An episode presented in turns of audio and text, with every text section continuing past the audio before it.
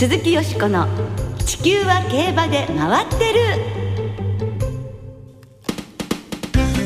皆様こんばんは。お元気でいらっしゃいますか？鈴木よしこです。地球は競馬で回ってる。この番組では週末の重賞レースの展望や競馬会のさまざまな情報をたっぷりとお届けしてまいります。最後までよろしくお付き合いください。今日ご一緒してくださるのは小林正美アナウンサーです。こんばんは小林です。よろしくお願いいたしますいやいやいや今日も雪がね降りましてね、えー、寒かったですね。寒いですね。えー、まああんまりね積もらなくてよかったんですけれどもね、はい、まあ寒い寒いと言ってるうちに1ヶ月経ってしまって2月に入りました。はいまあ春もね、えええー、確実に近づいてますので。はい。ですからこの寒いね、あの東京のスタジオからですね、暖かい話題をちょっとお届けしたいと思うんですけれども、暖かいアメリカのフロリダ州で行われたレース、世界一の総賞金1600万ドル、約17億4000万円ですね、をかけて27日、ダート1800メートルのペガサスワールドカップが12頭で行われました。はい。そのレースを制したのは、去年のアメリカの年度代表馬一番人気のガンランナーでした、はい、これで去年のブリーダーズカップクラシックを含めて G15 連勝で通算成績19戦12勝、一着賞金およそ7億7千万円を加えて獲得賞金はおよそ17億6千万円となりました、はい、これでアロゲートのおよそ18億8千万円に次ぐ北米歴代2位となったわけですね。あ大変な金額ですね、ね、まあこのペガサスワールドカップ勝ったらもうガーンと上がるって感じですものね、はい、ですね。ガンランナーはこのレースが引退レース。春からケンタッキーで守護馬になります守護馬としても活躍してほしいですねはい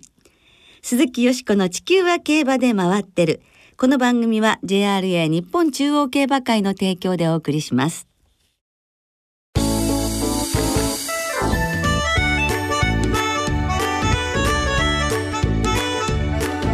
鈴木よしこの地球は競馬で回ってる。2017年度 JRA 賞受賞式レポート今週は29日月曜日に開かれました JRA 賞授賞式の模様を関係者のインタビューを交えながらご紹介したいと思います。はい。1987年度に始まり、今年で31回を数える JRA 賞。それでは栄えある2017年度年度代表馬の表彰です。年度代表馬は北サンブラックです。北サンブラックは2017年度最優秀4歳以上ボバの受賞とともに見事2年連続で年度代表馬の栄誉に輝きました。それでは北サンブラックの関係者の皆様へトロフィーの贈呈ですという感じで今年も盛大かつ厳かに行われまして、はい、オペラ歌手の方が歌われるという演出もあったんですよ。はい。そして皆さん本当に喜びの表情が素晴らしいですよね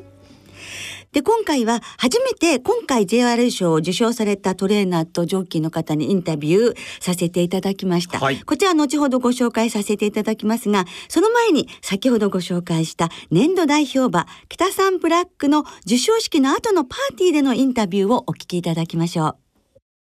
2年連続で年度代表馬に選出されましたが、改めて今のお気持ちお聞かせいただけますか？もうあの生まれて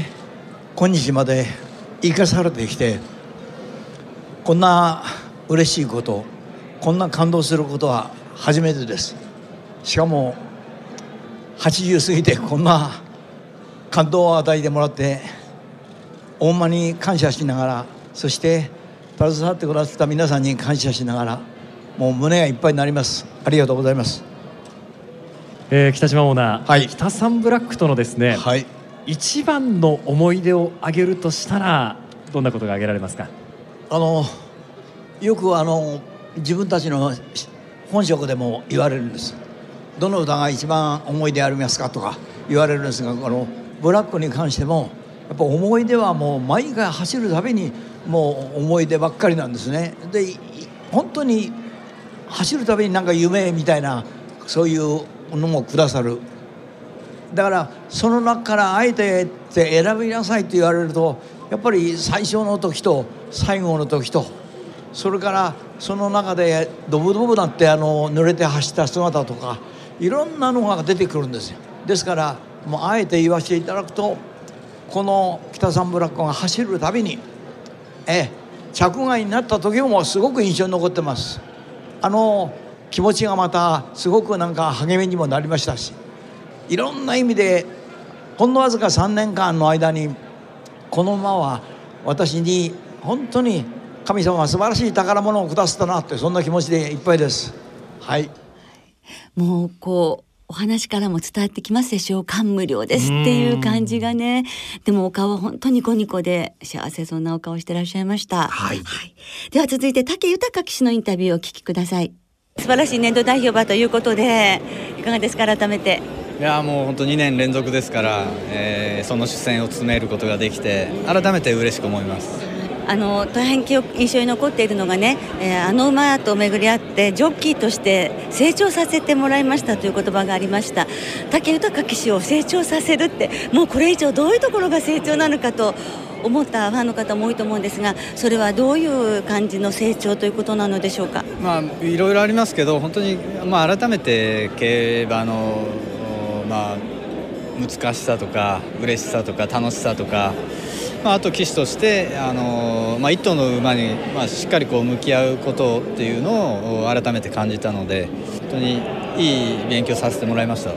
非常にファンの多い馬というか、まあ、競馬は普段それほどされない方も北さんブラックという名前を知ってくださってる方が本当たくさんいた馬なのでその視線をね務めることができて、まあ、ジョッキーとしては本当にそういうことが一番あの嬉しいですし、えー、励みになりますね。じゃあこの北さんブラックと別れるのは辛いですね。そうですね。ただ早く彼の子供に乗りたいなという気持ちはあります。本当にたくさんの素晴らしいレース、そして最後の大大演素晴らしかったです。はい、まあ有馬記念勝ってよかったと今日改めて思いました。そうやっぱり。そうですね、まあ、昨年もね年度代表馬としてこの JRA 賞の場に来たんですけどやはり有馬記念2着でだったのでやっぱり今年は全然気持ちは違いますね。なんか北三ブラックという素晴らしい馬に巡り会えて、本当に良かったという思いがねあのお話の中に本当に溢れていましたね。またあの子供たちに乗るのも楽しみだというふうにお話になっていました。はい、はい、さあ続けてはですね2歳の受賞馬最優秀2歳牝馬ラッキーライラックの松永幹夫調教師そして石橋修騎士のインタビューです。はい、えー、松永幹夫調教師は2015年に優秀技術調教師賞を受賞されているのですが馬部門では初めてということです。ではどうぞ。お気持ち改めていかがですか？いややっぱり嬉しいですね。あのこの賞は本当に毎年あのこう強い馬出してあのきたいと思ってましたのでね。本当嬉しいですね。馬で受賞されるのは初めてということですから個人でまあ調教師として表彰というのとはまた違いますか、えー、そうですね。やっぱりあのスタッフみんなとねこの賞をいただけるっていうのは本当に嬉しいですね。まあ、3戦3勝というラッキーライラックですけれども、えー、今年とても活躍が期待されますがどういうところが魅力でしょうか？そうですね。やっぱり馬格があってあのまあとりあえずはここ3戦はマイル戦であの桜花賞までは 1600m なんですけど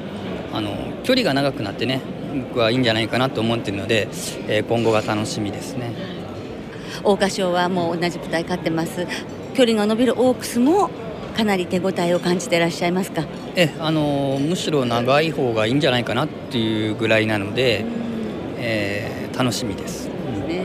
お父さんに比べたらずいぶん優等生なお嬢さんのようですが。まあ、オルフェーブルですけど、まあ、今後ねあの今後も今の状態でいってほしいですね。はい一頭またライバルとして強い馬が登場していますがアーモンドアイというこちらの方ライバルについてはいかがですか？前走ね僕も出走させてましてあの見てたんですけどやっぱりあのあの馬場状態でねいい足で勝ちましたんでね、うん、確かに強いと思います。まあ、あの他にもね強い馬またたくさん出てくると思うのでしっかり調教してレースに挑みたいですね。まずはチューリップ賞。はいそうです、ね、はい、じゃ順調にいくことを本当に祈っております。はい頑張ります。JRA 賞受賞の実感はいかがですか？まあ馬の賞なんでね、うん、まあまあでも本当に喜ばしいことですね。はいジョッキーからご覧になって乗ってらしてこの馬のどういうところが素晴らしいのでしょうか？そうですね。やっぱり素直ですしね。まだ身体能力もあると、うん、新馬の時から新潟の直線で、まあ、ゴーサインを出した時の反応の良さ、まあ、その加速感ですよね、うん。まあ、すごいな。これはやっぱ大きな舞台で勝負になるなとそう感じましたね。うん、で見事に、まあ、2歳女王輝きまして今年さらに飛躍の年となるわけですがあのずっとこのままもう石橋さんでいけますよね。ファンはみんなそう願っていますが。いやもうそれは僕のねあの頑張り次第だと思いますし、まあ、結果も残さないといけない世界ですからもうこれはもうやっぱりあの実力、実績、うん、これはやっぱり勝負の世界ですからあることですから自分はあのただ頑張るだけ、はい、一生懸命。もう二人とものあの間の能力の高さというのは相当のものを感じていらっしゃるようなんですが、うん、やはり石橋騎手とのコンビで続行していってほしいですね。そうですね。はい。はい、さあ続いては2歳ボバ最優秀2歳ボバのダノンプレミアム中内田光正調教師のお話をお送りします。受賞する掴むというのは目的の一つだったでしょうか？うんそこまでは正直考えてはなかったですね。はい。4年目でというのはご自身としてはそれでは僕自身より馬が去年はねあのみんな一生懸命あの走ってくれたっていう方が思いは大きいですよね。それにしましてもそういう中で巡り合ったダノンプレミアムですが強いですね。そうですね、はい、どういうところがあのずっとこう育ててらして魅力だと思われますか？そうねやっぱあの普段ねあの調教に関しては優等生ですしいい子ですけどそのね一方やっぱあの、まあ、昨年はあの2歳らしいやんちゃなところもありましたし本当ねあのキャラクターのある子で、はい、あの周りを楽しませてくれる馬でしたね、はい、キャラクターのある馬？そうですねやっぱり表情もありましたしはい。そしてあのいつも思うのですが目がねとっても大きくて輝いているように思うのですがいかがですか？そうですね。あの本当いいいい顔をしてますよね。はい。その辺でや,、ね、やっぱりあのいい目をしてるって言われるのとやっぱキャラクターがあるっていうのその辺じゃないですかね。みんなに愛される間に、はい、なってほしいなと思ってます。あとちょっと話は変わるんですがあのずっと修行時代にエンパイアメーカーをお手がけていらした乗ってらしたということでエンパイアメーカーというのはどういう馬でしたか？いやこの子こそ本当キャラクターのあのある馬でやんちゃですし乗り難しかったですしあの何回も落とされたこともあるぐらいの、はい、馬でしたんで。かかといってねあの競馬で、えー、結果を出してないって言われたらやっぱ結果出し G1 も取ってますんで、はい、そのやんちゃなところが3区には結構伝わってるようなふうにも聞きますけどね。そうですね。はい。み皆様に迷惑かけてるみたいですけど。はい。中内田調教師は最高勝率調教師賞も受賞されていました。はいえー、次がね、はい、えー、ダノンプレミアムは弥生賞ですか？そうですね。弥生賞から指導ということですね。うん楽しみです、ね、楽しみですね。はい。さあ続いては最優秀短距離馬レッドファルクスの尾関智人調教師。そして最優秀ダートホースゴールドドリームの平田治調教師のインタビューを続けてお送りいたします。改めまして今日この JRA 賞の授賞式を終えてみての喜びというのはいかがでしょうか、はいそうですね本当にあのまあスタッフと一緒にこういう華やかな場所に来ることができてまああの本当レッドファルクスのおかげなんですけどももう本当に馬に感謝だなっていう思いです。はい先生にとりまして JRA 賞というのはやはり、え受賞したい賞でしたよね。そうですね。あのー、30回目でしたっけ？31回目でしたっけ？あのっていうもう僕も自分も30年以上競馬が好きで見てきたんでそういう中でこういう賞に来させていただけたのは嬉しかったですしもういつも頑張ってくれてますし皆さんのファンの記憶には残ってると思うんですけどもこういう記録にもね残ってあのいけるっていうのはすごく良かったなと思います。えー、その活躍をしてくれたレッドファルクスですけれども今年はあのインタビューの中ではスプリンターズステークス3連覇というお話もありましたけど、はい。はい、そうですね、まあ、まず高松宮記念もこの、まあ、本当本来中京がすごい得意なんですけどもちょっと去年も残念ながら勝てなかったんでまずそこを目標にしてでまた、ね、このまま年齢も年齢なんですけども元気でいてくれたらやっぱり前人未到のその3連覇っていうのがまずチャンスがあるのはこの馬だけなんでみんなで頑張ってそういうトライをしたいなと今日 JRA 賞授賞式を終えられて、はい、改めてお気持ちというのはいかがでしょう、そうですね。あのやっぱり競馬にかか、ね、携わってるとね、まあ、G1 を買ってこういう場所に出たいっていうのが、まあ、みんなの希望なんでね。それがまあ今回はかなかなって大変嬉しいです、はい、やはりずっと目標にしてらした賞でしょうか？もちろんですはい、で実際に手にしてみると、はい、そうですね。やっぱりあのー、何百頭もね出走する馬がいる中でここに来れる馬っていうのはもうわずかな馬なんでね、まあ、改めてその、まあ、ゴールドドリームのあの偉大さが分かりました。はい。しかも春秋連覇ということですからね。はい、はい、そうですね。まあ中中間がないんですけど、はい。JRA の G1 をね、えー、あのー、2つも勝たせてもらって本当に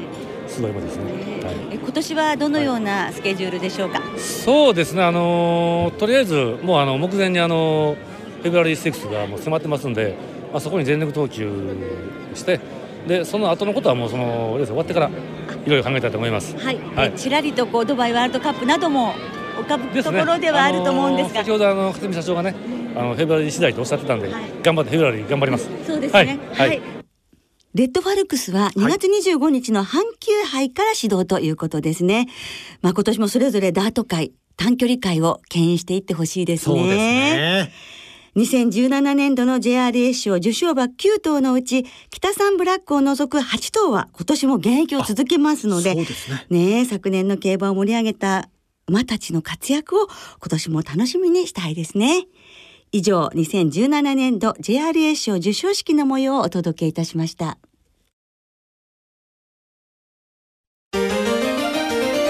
鈴木よしこの地球は競馬で回ってる。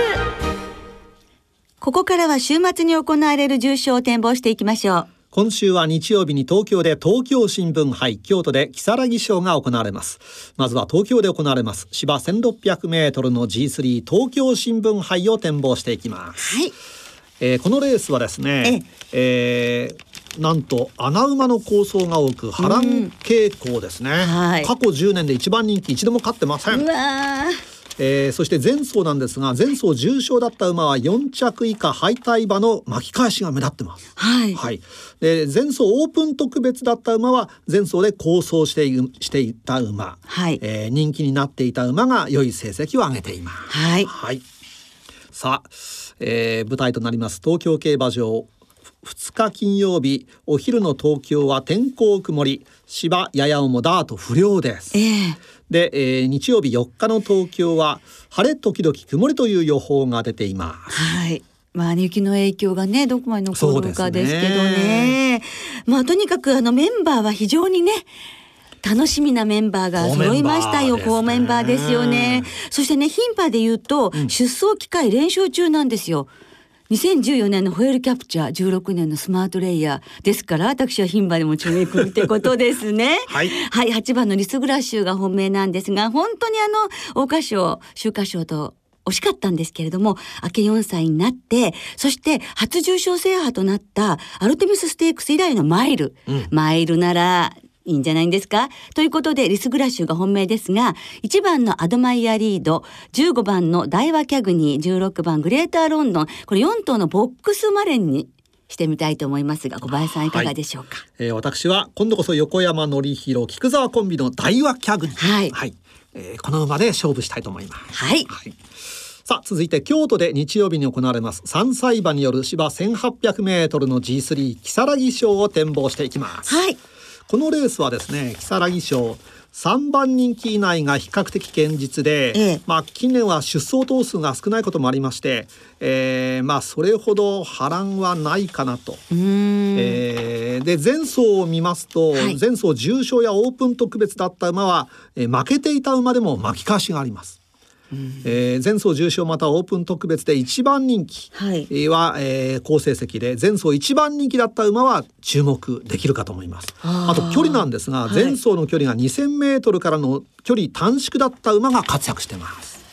そうですか。はい。はい。皆さんはぜひそれ参考にしていただきましょう。はい。はい。えー、京都競馬場ですが、えー、2日金曜日のお昼の天候曇り、芝涼ダートや八尾も、そして4日の京都は晴れ時々曇りという予報が出てます。はい。はい、さあ。如月賞吉子さんはどんな見解をお持ちでしょうか？はい如月賞今年もね10頭立てということでちょっとメンバーがね少ないかもしれないんですけれども、ね、まあ硬いというお話もちょっとデータにもありましたのでここはですねやっぱりダノンマジェスティがデビュー2戦目でどんなレースあの強さ、うん、この間大外でねすごい足使いましたけど、はい今回どんな姿を見せてくれるのかっていうのとかグローリー・ベイズそして勝地。そのあたりがこうここをどんなレースをするかっていうのが私は楽しみにしたいと思うんですよね。えー、ですから馬券としては1点ですね。はい、ダノンマジェスティとグローリーベイズ。生まれ1点でいきたいと思いますが、はい、はい、小林さんいかがでしょう私もですね、えー、番グローリーベイズ、はい、まあただ一頭の関東馬、はい、えー、デムロ騎士に期待したいと思います。はい、はい。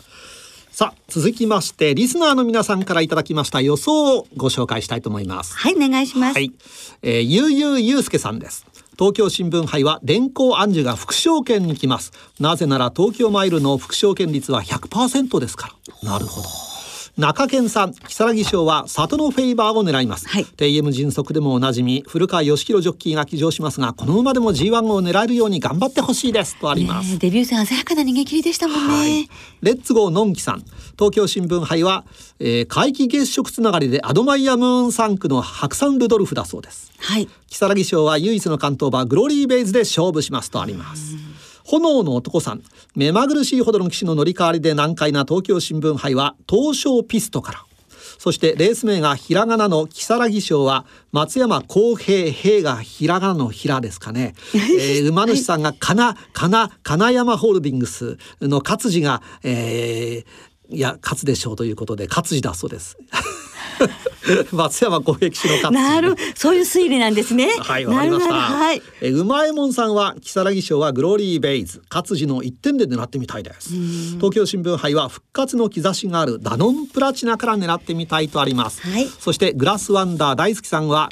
えー、東京新聞杯リスグラ州に頑張ってほしいです。3歳牝馬路線では頑張りましたね、うん、とあります、はい、そして最後にワグネリアンさんえー、コンビニで発売されるティッシュの花セレブに祭りだゴッホが登場です。あ、そうなんですか。北さんブラックはいつかな買ったことがありますかということで、えー、予想が書いてないワグネリアンさんです。あ、でもすごい祭り祭りだゴッホの写真が登場してるわけですね。そうですね。ティッシュの花セレブに。へえ。いやいつ北さんブラックもいつかなります、ね、なるでしょうね。へえ。すごい情報ありがとうございました。面白いですね。はい、皆さんの予想ありがとうございました。どうもありがとうございました。はい、来週は共同通信杯京都記念の展望を中心にお届けいたします。お聞きの皆さんの予想もぜひ教えてくださいね。お待ちしています。今週もそろそろお別れの時間となりました。今週末は東京そして京都の二乗開催なんですが、はい、えー、3日土曜日の東京競馬は積雪の影響によりまして第1レース50分遅れ11時発送に変わりました、はい、えー、そして2レース3レースもともに50分遅れで第4レースの障害戦は取りやめとなりました、はい、はい、5レース以降については変更はありません。またこの3日土曜日の東京競馬馬場の凍結の可能性を考慮しましてえー、金曜日夜間発売が、えー、取りやめとなりました、はい、京都については通常通りで京都は金曜日の夜間発売を行います、えー、今後のね情報にどうぞご注意いただきたいと思います。そうですね。はいそして春の3歳重賞は馬連がお得です。日曜日京都の木更木賞の馬連は通常の払い戻し金に売上の5%相当額を上乗せして払い戻しされます、はい、ぜひご挑戦してくださいね。それでは週末の競馬寒いので風邪ひかないようにお気をつけて存分にお楽しみください。お相手は鈴木よしこと。小林正美でした。また来週元気にお耳にかかりましょう鈴木よしこの地球は競馬で回ってるこの番組は JRA 日本中央競馬会の提供でお送りしました。